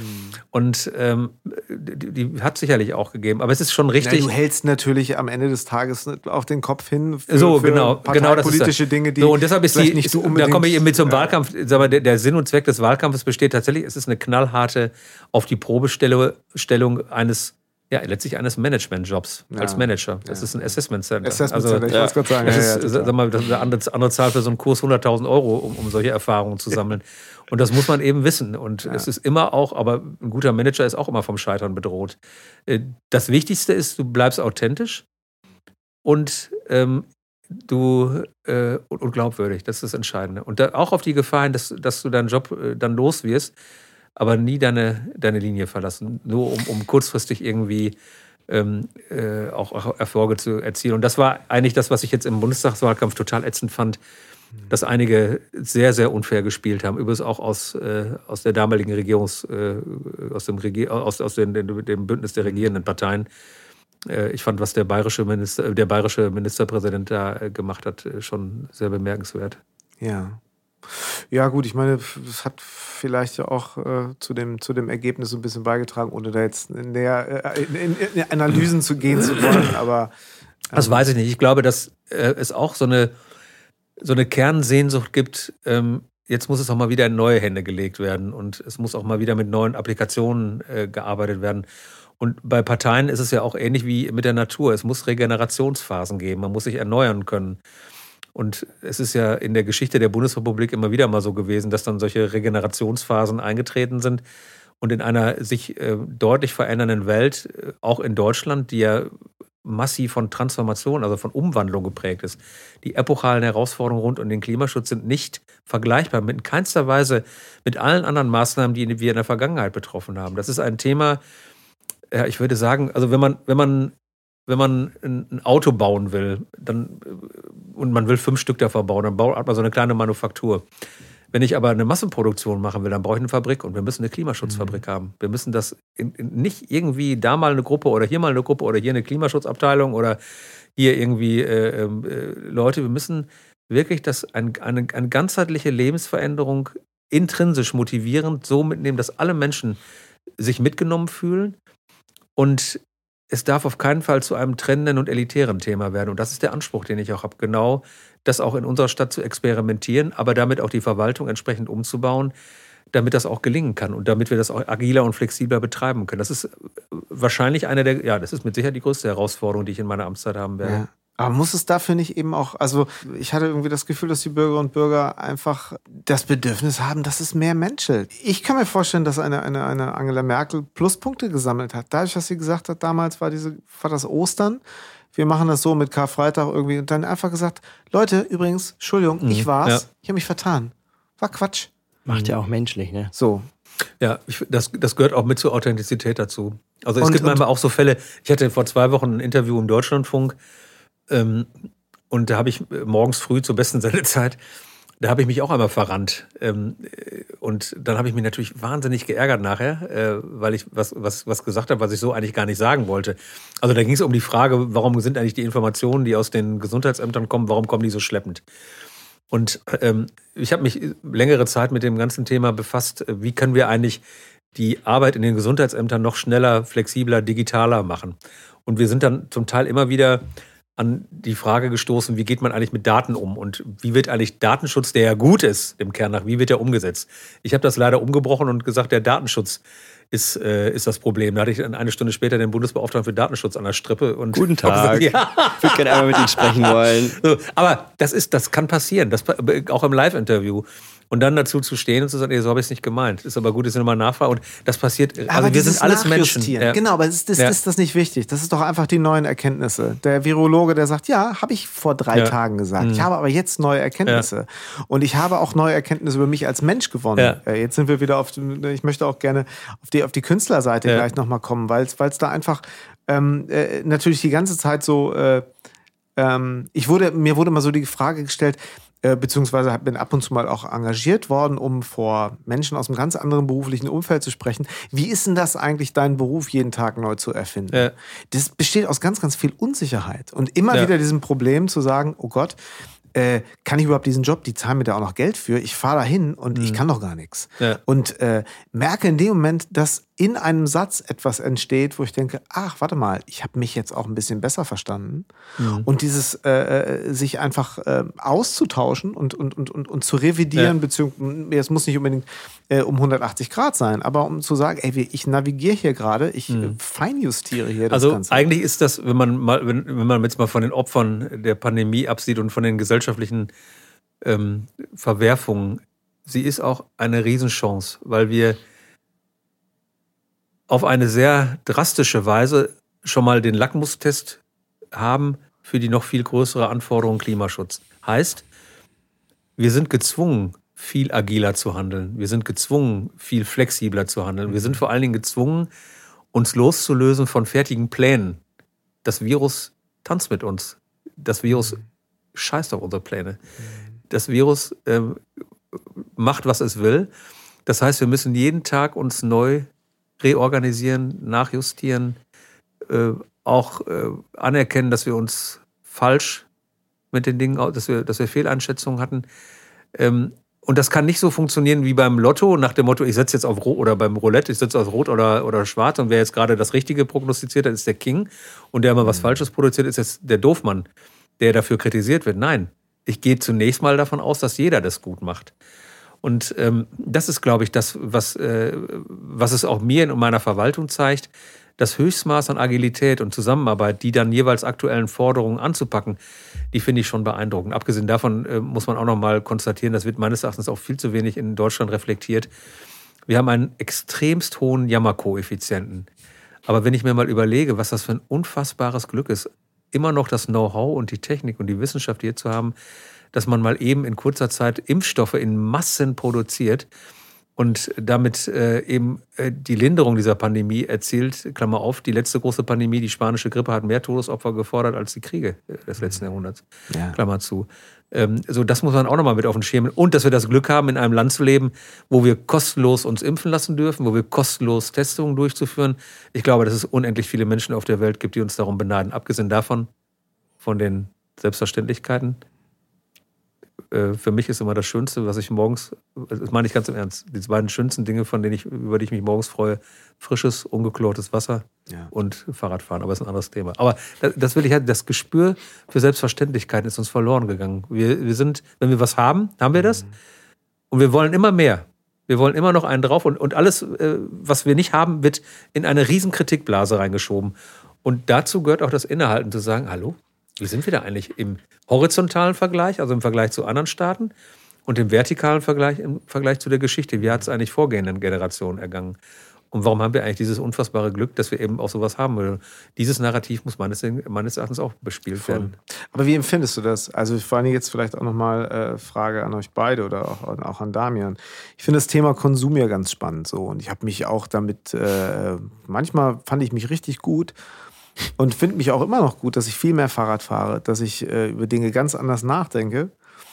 Ähm, mich dann aber auch frage, halte ich die durch? Ähm, äh, Bleibt es jetzt auch wirklich dabei ähm, bei den Dingen, die ich für mich äh, mit mir selber abgemacht habe, die brauche ich nicht mehr? Äh, ähm, wie ist das bei dir so? Ähm, In deiner, bei diesen jungen Leuten? Ich finde es total spannend tatsächlich. Also auch gerade so dieses äh, Fridays for Future. Ähm, ich hatte da eine unfassbar tolle Erfahrung, weil ich einmal mit ähm, den Lochis vom Brandenburger Tor äh, spielen durfte. Und ich habe die beiden äh, begleitet. Und äh, da standen einfach 6000 äh, Leute davor und waren an diesem Tag halt für die Umwelt da. So und weil die sich Sorgen gemacht haben um ihre Zukunft. Und ähm, so dieser Gedanke von, okay, was ist eigentlich in Zukunft mit unserer Welt, mit unserem Planeten, so, was, was passiert da so und was können wir da machen, der ist in super vielen Köpfen äh, in meinem Umfeld einfach total aktiv. Also die wenigsten fliegen in Urlaub. Ich hatte. Ist so, ne? Ist das ja, echt so, ja? Voll. Okay. Also ähm, ich bin äh, im November konnte ich die äh, Grauzone Berlin, das ist ja so ein kleiner Betonsumpf. Ähm, Ach nee. Ja, ja. Äh, da konnte ich da irgendwie nicht. äh, nicht mehr so richtig ähm, es aushalten, sag ich mal so. Und ähm, da bin ich mit äh, zwei Freunden ähm, nach Spanien geflogen. Und ich habe gemerkt, als ich die äh, Tickets gebucht hatte, hatte ich so voll das, ja, wie so ein schlechtes Gewissen eigentlich so. Es hatte sich dann nochmal so ein bisschen zugespitzt, weil ich äh, beruflich nochmal die Möglichkeit hatte, beziehungsweise das große Glück, dass ich nach äh, Kopenhagen für eine Songwriting-Session äh, durfte. Und äh, da war ich dann eine Woche in Kopenhagen, habe da geschrieben und bin halt hingeflogen. Also bin ich in diesem Jahr quasi viermal geflogen. Mhm. Ähm, und das fand ich krass, dass ich gemerkt habe, so, okay, das macht was mit mir. Also ich hatte halt echt ein schlechtes Gewissen irgendwie. Und ich fand es total absurd, auch beispielsweise, weiß nicht, ein Zugticket von Berlin nach Münster kostet irgendwie seine 60 Euro. Und ähm, dann äh, guckst du, okay, was kostet eigentlich so ein Flug nach Spanien? Und 30 Euro. Ja, wir sind halt irgendwie wirklich für 18 Euro einen Flug geflogen. So, und Vor allem das 60 Euro Bahnticket war schon ein Sparticket. Also ja, exakt. Ja. Mhm. Ähm, ja, das und, geht gar nicht. Ja, ja das war irgendwie, also es sind solche Dinge, die einem dann irgendwie mhm. auffallen, so oder Natürlich äh, lebe ich da, glaube ich, auch in Berlin in einer krassen Bubble, aber ähm, so Veganismus ist natürlich auch super aktuell. Also so, ich glaube, 80 Prozent der Leute, mit denen ich irgendwie zu tun habe, ähm, ernähren sich auch äh, vegetarisch oder vegan, mhm. einfach der Umwelt zuliebe. Ähm, natürlich auch wegen der Tiere und der. Äh, schmeckt ja auch gut. Schmeckt ja auch gut, mhm. der Haltungsbedingungen. Ja. Aber ähm, genau, das ist auf jeden Fall super präsent bei allen. So. Ja gut, aber das ist ja vor allen Dingen da auch äh, äh, raus aus dem Automatismus, sich damit beschäftigen, mit, mit den Dingen beschäftigen. Das heißt, wie kaufe ich ein? Äh, was mir zum Beispiel total gut tut. Und äh, ich sprach da gestern mit äh, unserem gemeinsamen Freund Henning Wieland am Telefon lange drüber. dass wir immer, äh, wenn wir miteinander sprechen, äh, möglichst versuchen, das Wort Achtsamkeit nicht zu benutzen, weil wir beide denken, nee, das ist Mhm. jetzt zu abgegriffen. Und wir dann aber hinterher merken, nee, das ist das wichtigste Wort, was wir, die Aufmerksamkeit auf diese Dinge zu, zu, zu leiten. Und wenn wir jetzt gerade, also ich, ich, ich sag's jetzt einfach, wir haben ja schon einen kleinen Imbiss eingenommen und da, der war nicht vegetarisch. Der war allerdings sowas von Slow Food, Bio, Demeter äh, und äh, entsprechend lecker aber auch die Dinge einfach ganz bewusst zu tun und wirklich reinzuspüren und zu sagen, was macht denn das mit mir? Und nicht einfach äh, äh, ja zu konsumieren, ohne irgendwie drüber nachzudenken. Ich glaube, darum- was so stumpf Olivenöl. macht auch. Ja, ich glaube, es- also darum geht's ja auch voll viel. Also dieses, ähm, weiß nicht, ich bin jetzt auch nicht 100% äh, vegan unterwegs so, aber halt Aber dann... ach, schön, jetzt habe ich dich vor deinen ganzen Freunden gerade verraten. Ja. Damit hat er von nichts gegessen. Das waren nur Markus und ich. Äh, Guck dir mal nee, die ich sag's an. auch einfach offiziell. Also so, keine Ahnung, zweimal im Jahr esse ich auch Fleisch, wenn ich weiß, okay, das, äh, Das ist heute. Du, das Tier du hatte das? einen Namen Einen und Tag wurde gestreichelt. Einen Tag hast du noch da. So, ähm, genau, aber ich finde, es geht einfach darum, dass man äh, sich damit beschäftigt. So. Und ähm, wenn ich irgendwie zu Hause sitze und merke, okay, meine Geschwister sind jetzt alle irgendwie auch im äh, Team vegan unterwegs und meine Mutter ähm, wünscht sich von uns mal, dass wir ihr ein kleines Kochbuch zusammenstellen mit Rezepten, die wir so im Alltag dann irgendwie kochen, weil sie sich damit beschäftigen möchte. Dann mache ich das als Sohn auch voll stolz, weil ich merke, okay, meine Mutter möchte auch irgendwie ähm, dass mein, äh, mein Neffe irgendwie noch gut durch die Welt kommt. So. Also, weil. Ähm, Absolut. Ist jetzt ein bisschen sehr tiefgründig, aber ähm, ich merke auch, dass bei mir im Umfeld, so nächstes Jahr geht es auf die 30 zu. Ich merke, äh, dass Leute auch äh, Papa werden wollen oder Mama werden wollen. Und ich merke auch, dass Leute drüber nachdenken, ob das überhaupt noch sinnvoll ist Es heutzutage. ist, ja, es ist ein totaler Shift, Ja. dass du wirklich äh, äh, anfängst bei dir selber zu denken, ja, ich komme schon irgendwie durch. Das kriegen wir, schon- das kriege ich jetzt auch noch hin, Ja. die Jahre. Um Gottes Willen, das soll jetzt nicht äh, äh, fatalistisch klingen, aber ihr wisst, was ich meine. Aber da sind Menschen, äh, A, fühle ich mich für dich sehr verantwortlich, meine Kinder, und die sollen doch auch nochmal zumindest die Wahlmöglichkeit haben zu sagen, ach nö, dieses Modell finde ich auch schön, da habe ich Lust zu, das möchte ich auch.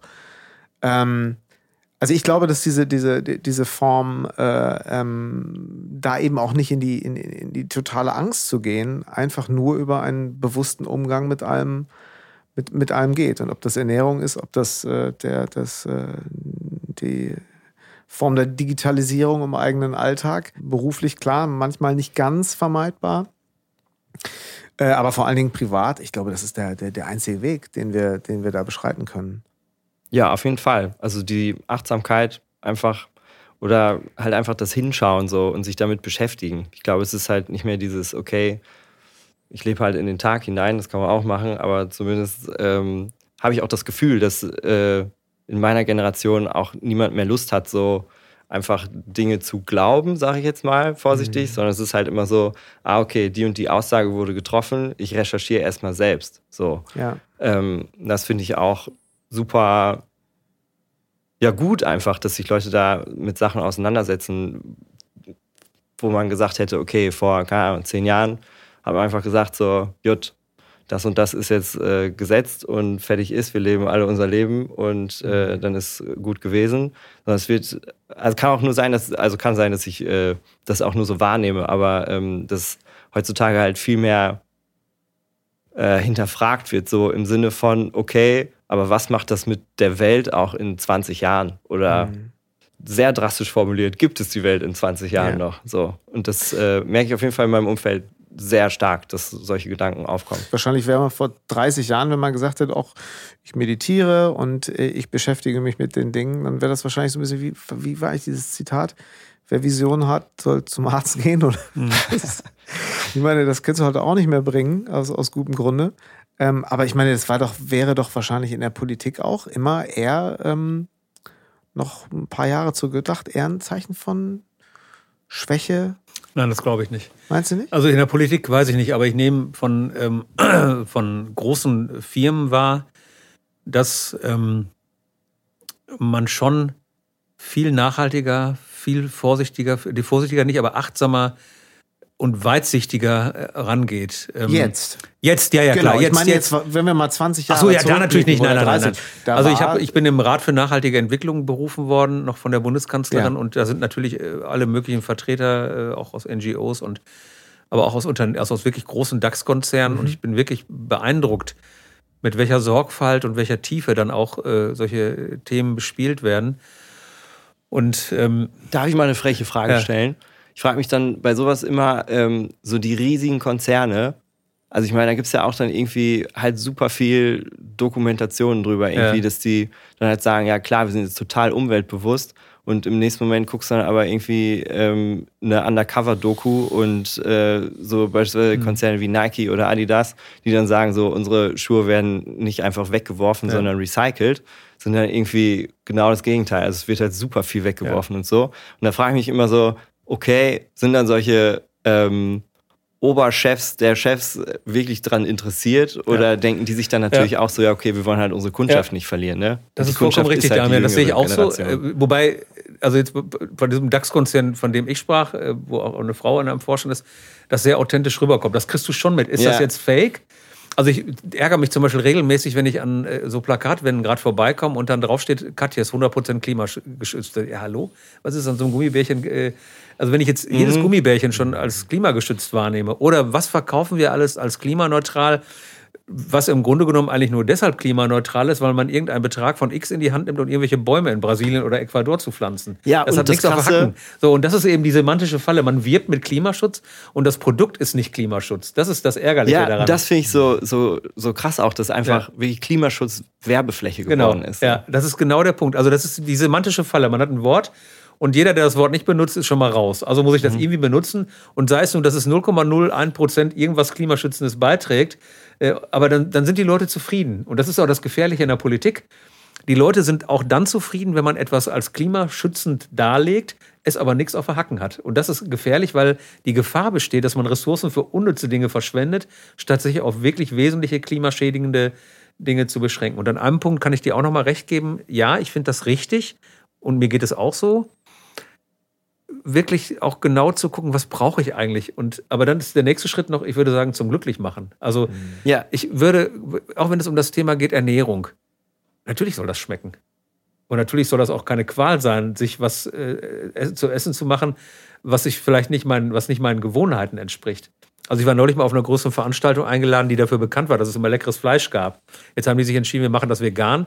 Das war im Grunde das gleiche Essen, nur ohne Fleisch. Das war natürlich Krütze. Weil, äh, aber es gibt wunderbare äh, vegane Gerichte mit roter Beete, mit, mit Kohl, mit, mit guten Ja, Gewürzen, mit, mit, mit alles Mögliche.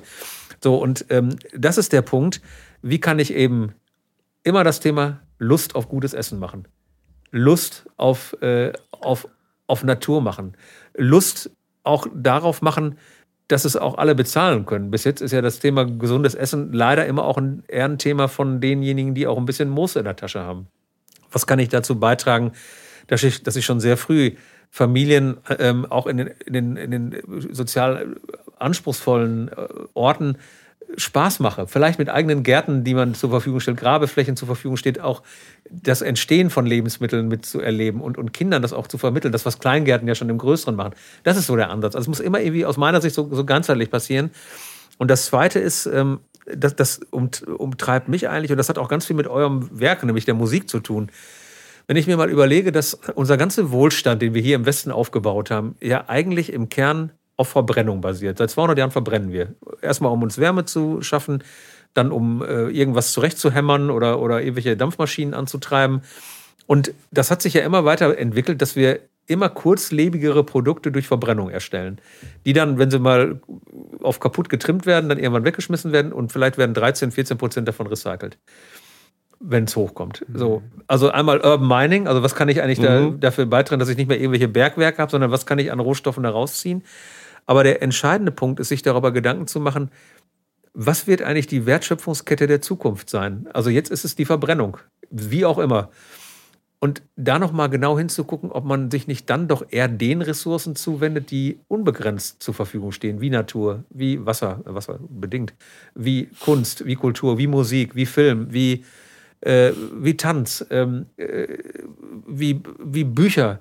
Und ähm, das, glaube ich, findet sich alles wieder in diesem, in diesem großen Thema Kreativwirtschaft, Musik. Wie kann ich das auch noch viel intensiver in eine Wertschöpfungskette mit einbauen, um eben einen deutlich weniger ressourcenverbrauchenden Bereich damit äh, anzusteuern. Ich glaube, das wäre eine ganz große Herausforderung. Zeigen, dass es um viel mehr geht, als hier mal eine Maßnahme zu treffen oder da mal eine Maßnahme zu treffen, sondern dass es eine signifikante Veränderung unseres gesamten Lebensgefühls hat und, und auch der, der Lebenseinstellung. Und die auch nicht, und das sage ich ausdrücklich, gelingen kann, indem ich ständig 120 Oberlehrer und Oberlehrerinnen um mich herum stehen habe und die sagen, du darfst aber heute kein Fleisch essen, du darfst aber das nicht machen, du darfst das nicht machen, dann wird eine Gegenreaktion ausgelöst. Ja, auf jeden Fall. Ich glaube auch, dass das super wichtig ist, dass man, also ähm, beispielsweise halt, wie wir vorhin schon gesagt haben, dass man so das Augenmerk äh, irgendwie darauf äh, legt, so, okay, diese Woche, weiß ich nicht, fange ich an, nur noch äh, am Wochenende Fleisch zu essen oder sowas. Also, so. dass es halt Schritt für Schritt geht genau. und dass die Schritte aber auch so ähm, ja, akzeptiert werden und dass das für gut beheißen äh, Genau, gut und ich die Welt nicht in gut und böse einteile. Ja. Du hast aber jetzt Fleisch gegessen. Ja. ja? Und, und so, dann, dann hast du sofort so eine, so eine Schieflage. Und ich glaube, das ist, ähm, das ist nochmal ganz, ganz wichtig, dass wir so eine Grundhaltung dazu haben, dass wir äh, nicht in so eine erzieherische Sache kommen oder ich bin was Besseres, weil ich ja jetzt kein Fleisch esse. Nein, ich versuche äh, dann über gute Dinge den anderen äh, auch davon zu überzeugen. Und so verstehe ich auch ähm, jetzt die Anforderungen, die wir haben äh, in der Bewältigung des Klimaschutzes, übrigens auch der Klimaanpassung. Wir reden ja viel zu wenig mhm. über Klimaanpassung. Seit äh, Aweiler müsste das ja klar sein, dass das auch ein ganz wichtiges allerdings. Thema sein wird. Ähm, bitte? Ja, allerdings. Ja, ja, und, ja. und äh, weil wir werden die, äh, selbst wenn wir jetzt alle Klimaziele erfüllen würden, die Klimakatastrophen werden natürlich weiter kommen. Auch noch in eure Generation rein. Mhm. Das heißt, äh, da muss man schon noch mal genau hingucken. Aber das ist wirklich ähm, äh, ein, ein deutliches Zeichen dafür, wir werden so massive Veränderungen erleben in den, in den Grundeinstellungen. Und das kann man nur in einem Miteinander machen, das kann man nur in einer vernünftigen Kommunikation machen. Und das kann man auch äh, nur so machen, indem wir darin auch Chancen definieren, indem wir aufzeigen, wo neue Wertschöpfungsketten liegen würden. Was allerdings nicht funktionieren kann, ist, wenn wir ähm, nicht offen und ehrlich mit den Leuten umgehen. Also wir äh, sagen, äh, Leute fahrt alle mit Elektroautos. Ja, alle wollen jetzt Elektroautos fahren. Und dann mhm. sagen, dann gibt es dann die einen, die kaufen sich ein Elektro-SUV und sagen, wieso ist ja jetzt Elektroauto? Also da kann ich ja jetzt fahren, was, was auch immer ich will. Kein Mensch stellt die Frage, wo kommt denn der Strom eigentlich her? Mhm. Natürlich ist da immer noch was Atomstrom drin, immer noch Braunkohle drin, immer noch so. und ähm, das ist eben dann total ärgerlich, weil das einfach nicht der richtige Weg ist. Der richtige Weg wäre, sehr massiv in eine Infrastruktur rein zu investieren, die den Leuten ähm, von Anfang an eine Motivation dafür gibt und sagt, ey, ich brauche gar nicht mehr ein äh, motorisiertes Individualverkehrsmittel, sondern ich schütze die Lebensqualität der Stadt, weil eine Stadt, die nur zugeparkt ist und mit Autos belegt ist, ist Grütze. Ich habe keine Begegnungsorte, ich habe keine Orte, wo man sich zurechtfinden kann und sie äh, verursacht darüber hinaus auch noch Emissionen. Und wenn ich dann überlege, wir haben momentan einen signifikanten Anstieg im Stromverbrauch durch die Digitalisierung. Wir haben, werden einen riesigen Anstieg im Stromverbrauch haben durch die äh, individuelle äh, Motorisierung. Da kannst du das eigentlich mal festmachen an Werten? Was ist das so? Also wir verbrauchen in Deutschland ungefähr 500 Terawattstunden Strom im Jahr. Und wir werden ähm, diese Zahl in den nächsten fünf Jahren verdoppeln. Ja, moin. Und wow. äh, jetzt muss man sich mal vorstellen, gleichzeitig machen wir alle Kraftwerke dicht. Mhm. Wie soll das funktionieren? Wer gibt eine Antwort auf die Frage, wie das funktionieren soll? Und das sind so Punkte, wo, wo ich denke, da muss man offen und ehrlich miteinander umgehen. Du musst es halt wieder erlebbar machen. Genau. Das ist einfach ja. wirklich, du musst. Äh, das ist ja das so, wo, ja, wo, wo man sich ein gutes Beispiel an den Kindern nehmen kann. Ja.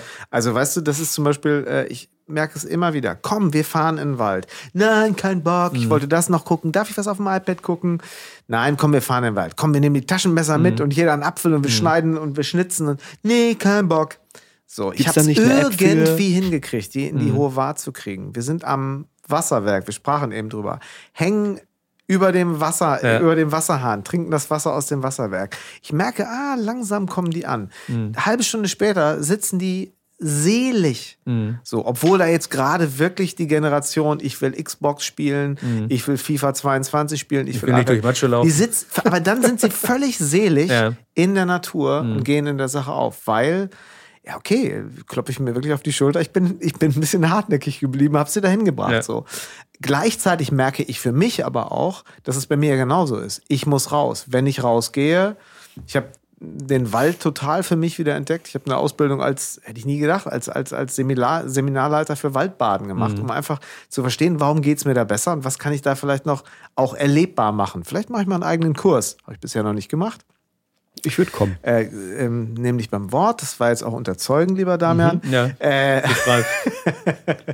und äh, ähm, genauso ist es, äh, ist es eben im, im Miteinander im, im, auf, auf, der, auf, auf der großen Bühne. So, Musik. Du kannst nur verständlich machen, was Kreativität äh, auslösen kann, wenn du es auf die Bühne bringst, Ja. wenn du es erlebbar machst, wenn du merkst so, ey krass, ich hatte heute einen ganz blöden Tag und auf einmal steht Mhm. da einer, ich stehe eigentlich gar nicht auf so Singer-Songwriter-Musik. Ich stehe nicht auf Klassik, ich stehe nicht auf Jazz, ich stehe nicht auf Metal, aber das hat mich auf einmal berührt. Frag mich doch nicht warum. ja.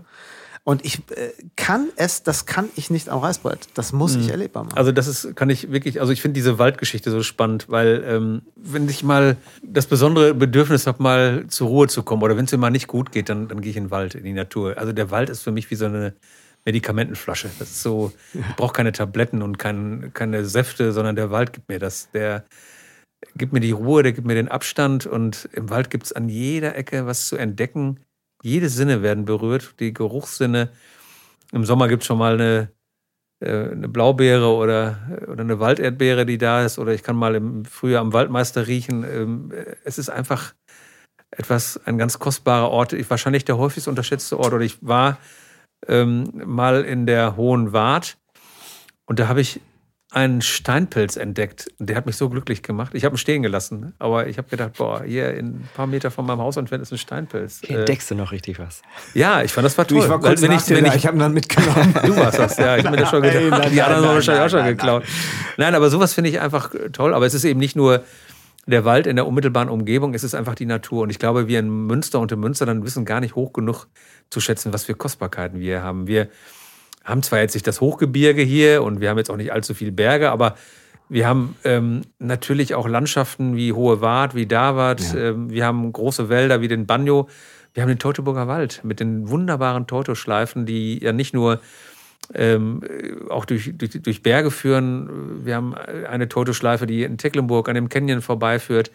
Wir haben eine, die durch ähm, von Lien oben äh, durch das Holperdorfer Tal führt, äh, dann äh, zu Malepatus, wo man dann auch schon mal draußen ein, ein Bier trinken kann. Wir haben, das finde ich total crazy, zwischen Holper, dem Holperdorfer Tal und Bad Iburg gibt es einen Bauern, der hat vor ein paar Jahren sein ganzes Gelände umgebrochen, Südhang, und baut auf zwei Hektar, äh, auf 2,5 Hektar Wein an. Äh, das ist total irre. Wenn man da vorbeifährt, kann man sich nicht vorstellen, dass das, dass das hier in der Nähe ist. Das ist eine gute halbe Stunde mit dem Auto Ja. entfernt. Und so, das finde ich einfach äh, total irre, Ja. dass, und, dass man solche Sachen hat. Ähm, Urberg heißt der, wo der heißt, der- wo der, muss man mal nach googeln. Urberg und dann Wein irgendwie oder Urberg. Äh, Ja, und ich meine, die. Dinge sind halt da, ne? Also sind ich weiß da nicht, kennt ihr das, dieses Gefühl zu wissen, warte mal, wenn alles mal wieder deutlich weniger sein darf und ich möchte ganz viele Gänge auf einmal zurückschalten, zu wissen, das ist irgendwie da, da kann ich hin, das ist Genau. nicht weit weg Ja. und das macht mich jetzt auch Das nicht ist- arm, das ist das kann Schöne. ich mir erlauben. Das ist das. Schöne. Also, Ja. ich meine, wir wollen ja auch heute in diesem Podcast nicht das Internet verdammen und äh, Nee, überhaupt nicht. überhaupt nicht, sondern es, es geht darum, so eine Balance herzustellen. Also, ich habe mich heute Ich glaube, entdeckt. eine bewusste Entscheidung. Ja, genau. Eine Ich bewusste Entscheidung für das Internet geht dann, bewusst, wenn wir genau wissen, so, genau. genau, genau. Ich habe mich heute dabei entdeckt, ähm, es war ja heute ein bisschen trüb und, und kalt und das ist so eine sogenannte Inversionswetterlage. Also oben ist es etwas wärmer und, und äh, oben ist es äh, ist etwas wärmer und unten kälter. Also bildet sich sehr schnell in den tieferen Lagen Nebel. Meistens ist es so ab 400, 500 Meter sonnig. Ich äh, hole hol mir die Webcams von Bergfex und gucke Willingen, ich gucke Winterberg, ich gucke Sundern. Blauer Himmel, keine Wolke.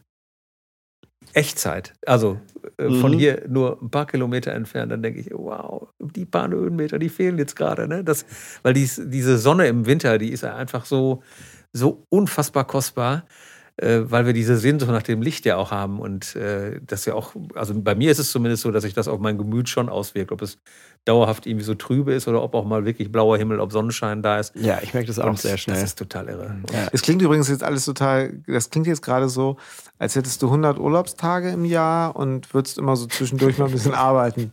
Die Realität sieht, glaube ich, ganz anders aus bei dem Oberbürgermeister der Stadt Münster. Aber sag mal. Aber trotzdem, es ist, ich, ich versuche mir, das hört sich jetzt Ja. sehr brutal an. Ich versuche mir in jedem Arbeitsalltag, und ich habe wirklich eine extrem intensive Arbeitswoche, Ja, das glaube ich. die endet manchmal wirklich spät in der Nacht. Trotzdem versuche ich mir immer noch eine Stunde, anderthalb Stunde Urlaub rauszuholen pro Tag. Hm. So interpretiere ich das für mich. Und Das da ist wären wir schön. aber auch beim bewussten Erleben. Beim bewussten Erleben, das geht mit dem Fahrradfahren los, Ja, genau. hin und zurück. Und ich sage auch, heute Mittag zum Beispiel habe ich mich aus dem Büro rausgedreht und bin dann, äh, mit, bin dann zu Fuß äh, durch die Stadt gegangen. Und das habe ich jetzt in der Pandemie auch gelernt. Ich gehe viel aufmerksamer durch öffentliche Räume.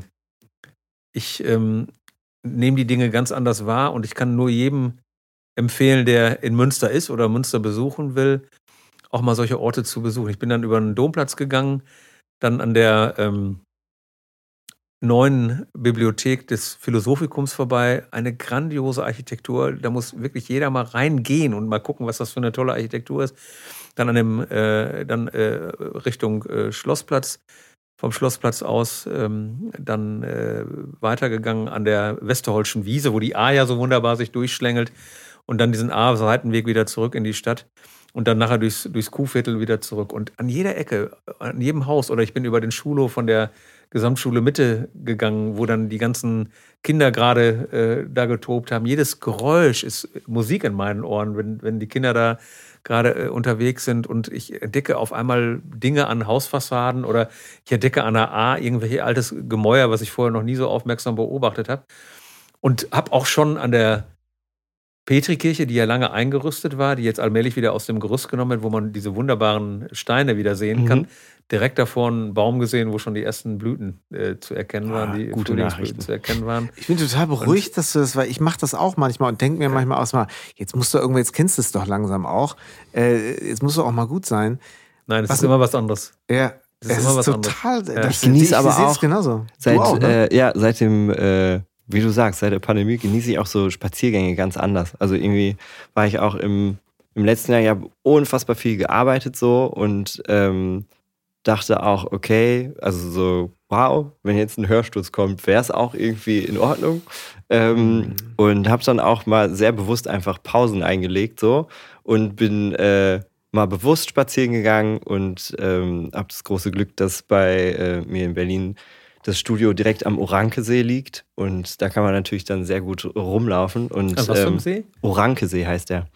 Ach, der Ähm, ist unten in, im, im, Süd, äh, Südwesten, ne? äh, das ist Althohenschönhausen, also Ja. im, äh, im Osten. Genau. ich Im Osten könnte ist er, jetzt ich überhaupt nicht, nicht ist mitreden. ich Aber es ist äh, wahnsinnig viele Seen. Um, um Ja, und- genau. ja, ja, und ähm, so dieses einfach mal raus in die Natur und bewusst Bäume angucken oder so. Oder Mhm. Waldbaden oder mal ja, rausfahren. Einfach das ist so sehr entschleunigend. Und von. schön. Ähm, meditativ. Was mir gerade noch, was, was mir gerade noch einfiel, äh, ich, äh, ich sah Markus da so durch Münster laufen. Äh, ja gut, ich meine, da steht da an jeder Ecke einer und sagt, ach, hallo, Herr Lewe. Nee, das wird, das wird respektiert. Das finde ich eigentlich ganz spannend in Münster. Ah, okay. Wenn ich, sagen wir mal, im richtig official Dress durch die Gegend laufe, also Anzug, Krawatte im Sommer, dann sprechen mich ganz viele an. Aber ich habe Mhm. jetzt ein ganz normales Duffelcoat an, eine, eine Wollmütze auf, Ja, okay. manchmal auch gar keine Brille mehr, weil mir die einfach viel zu oft beschlägt durch diese ständigen äh, Mundschütze. Ähm, und man, ich glaube, dass man mir ansieht, dass ich für mich sein will. Interessant. Das, äh, das, es, es gibt andere Haltungen, wenn ich also offen durch die Stadt, dann werde ich ganz oft angesprochen. ja. Neulich war Lisa Feller mit dem Kamerateam in der Stadt und dann sah die mich da gerade stehen, das wurde dann direkt auch mitgefilmt. Und, äh, so, ähm, aber das, das finde ich eigentlich auch beruhigend in unserer Stadt, dass das respektiert wird. Und wenn ich im Freizeitdress unterwegs wird, ähm, dass das, dass das ganz, ganz, dass, dass die Menschen in dieser Stadt irgendwie da auch ein besonderes Gespür dafür haben. Das finde ich übrigens sehr beruhigend und auch sehr schön.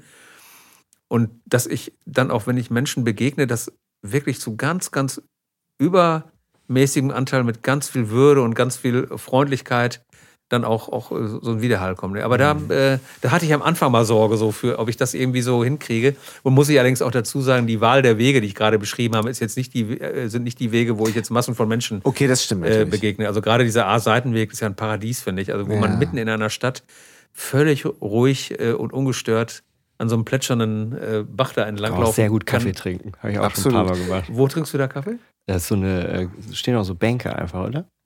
Ach so, jetzt, jetzt also nicht einer am Café, sondern jetzt einfach Kaffee mit. Ja, genau, ich nehme einfach das Kaffee stimmt. mit und setz ja, mich da im Moment äh, sind hin. da ja sehr viele Kaffeebecher, die nicht in den Müll geworfen werden. Ja. Das ist auch unschön wieder, aber egal. Ja. Nein, das finde ich schön und ähm, das äh, finde ich auch wiederum einer der Paradiese in unserer Stadt, äh, dass es solche Orte noch gibt. Also ich finde es immer interessant. Ich sprach neulich von dem Deutschlandfunk-Interview und das wird immer so anmoderiert. Es spricht der Oberbürgermeister der schönen Stadt Münster. Das wird bei keinem anderen Oberbürgermeister gesagt. Das wird äh, komischerweise immer mit unserer Stadt in Verbindung gebracht. Und ähm, es ist immer wieder so, wenn ich mal Besuche empfange aus anderen äh, Ländern oder anderen Städten, vor allen Dingen Besuche, äh, die Besucherinnen und Besucher, die Münster noch nie vorher erlebt haben und auch nicht viel darüber gelesen haben, die sagen nachher, it's unbelievable. Unbelievable. Vor allem, wenn man so tolles Wetter dann hat und äh, dann äh, auch dieses, diese Lebensvielfalt eben äh, da ist. Ne? Und da muss man ehrlicherweise sagen, Münster hat schon eine große Transformation hinter sich. Nämlich die Transformation von dieser doch sehr biederen, provinziell wirkenden äh, Beamtenstadt hin zu einer ähm, äh, doch sehr weltoffenen, vielfältigen äh, Stadt mit äh, sehr viel unterschiedlichen Mö- Möglichkeiten, die da sind. Klingelt dein Handy, Damian? Haben, Das ist ein Teelicht. achso. Ich dachte erst, dass wir irgendwie ein Eichhörnchen oder sowas gerade irgendwie so eine Nuss knacken würde. Ich war etwas irritiert. Also, ihr merkt, das ist das schöne Münster. Da könnten sogar Eichhörnchen gerade in deinem Raum durch die Gegend laufen. Wir haben ganz viel über Balance heute gesprochen, dass sich Dinge balancieren in dieser Stadt zwischen Menschen, äh, die vielleicht nicht unbedingt einer Meinung sein müssen, aber die sich äh, zuhören. Ich denke, da ist wahrscheinlich hier und da auch noch ähm, äh, Luft nach oben und das können wir mit Sicherheit immer noch ver ver verbessern. Also ganz wie im ganz echten Leben, wie woanders auch in dieser Stadt. Ich bin sicher, dass das passiert. Ähm, äh, ich war richtig aufgeregt vor diesem Gespräch, weil ich gar nicht wusste, wie kriegen wir das irgendwie so zusammen, wobei ich wusste, dass es funktionieren wird. Ähm, und habe mich gab sehr ja auch gefreut. gutes Olivenöl vorher. Äh, genau. Ähm, das kommt alles in die Show Notes. Äh, das ist dann meinetwegen auch Werbung, aber diese Werbung für dieses Olivenöl mache ich Ja. gerne. So. Ja, aber ehrlicherweise, das gehört auch mit dazu. Eine Gegend und eine Stadt und ein Umland spiegelt sich auch wieder durch die Produkte, die da produziert werden. Das sind eben Absolut. nicht die Massenprodukte. Es ist hier eine tolle Brauerei in der Stadt. Es sind äh, tolle Kaffeeröster hier. Das es alles sind sehr lokal. So. grandiose Bäckereien, die wir hier haben.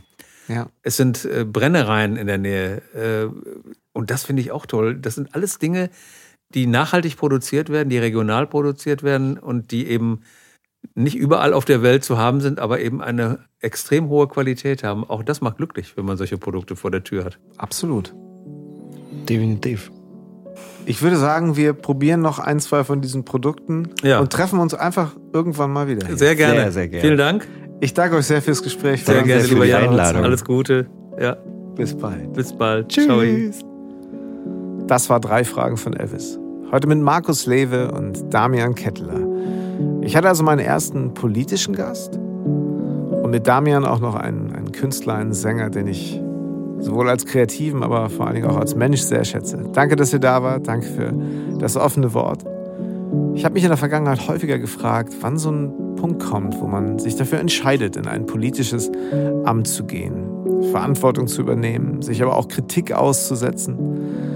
Ähm, und eine Öffentlichkeit, die, ja, die man sich bewusst entscheiden muss. Ähm, auch immer wieder zu hinterfragen, die eigenen Überzeugungen, die eigene Haltung, die Werte und gemäß denen zu handeln und ähm, Menschen miteinander zu verbinden. Da habe ich heute eine ganze Menge gelernt. Danke für dein offenes Wort, Markus. Jetzt verstehe ich so einige Sachen noch besser. Ich danke euch sehr fürs Zuhören freue mich, wenn ihr Lust habt, diesem Podcast bei Apple Podcast oder Spotify eine Bewertung zu geben, ihn zu abonnieren, vielleicht euren Freundinnen und Freunden davon zu erzählen. Und dann hören wir uns äh, schon ganz bald wieder, wenn es heißt, drei Fragen von Alice. Herzlichen Dank.